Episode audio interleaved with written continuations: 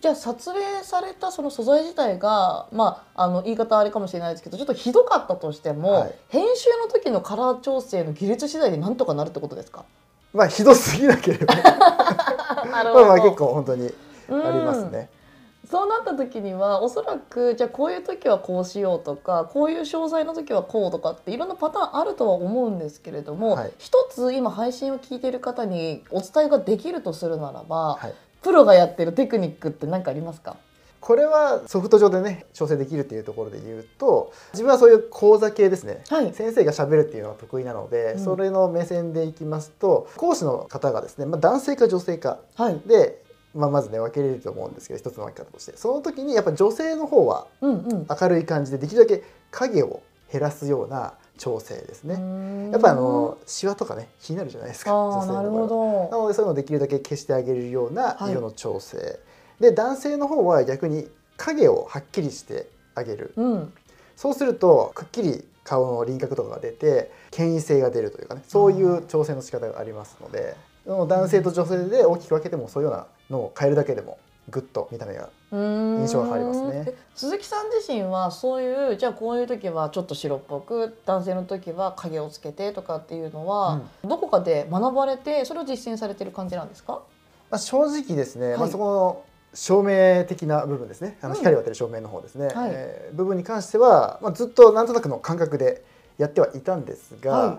あるポイントでですね本当にその照明の照明に関して本当にプロ中のプロですね、それこそ芸能人とかそういう日本のトップクラスの映像の照明を担当されている方に直接ちょっと教えていただく機会があって。うん。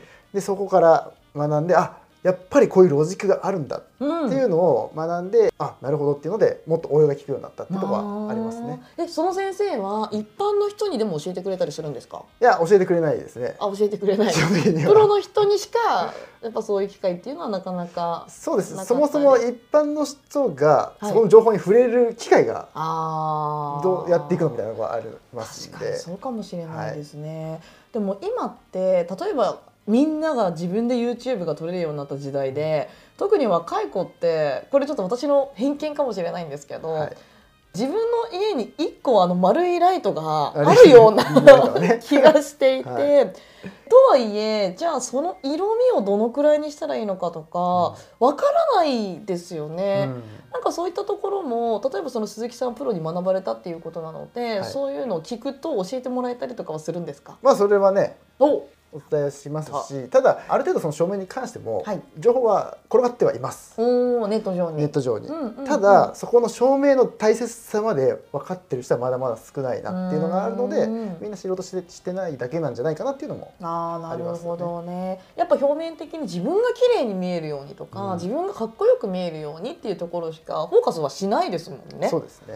私はですねもうずっと言っている動画の知識もなくなのでそのカラー調整とかっていう知識もないんですけれども動画以外のところでそういったものを目にする機会ってやっぱり大人になるとあるわけですよ。はい例えばパワーポイントで資料を作る時になんか画像のフィルターがどうとか、あインスタグラムに写真上げるのにも明るさ調整がとかそうですねただの写真でもあるじゃないですか。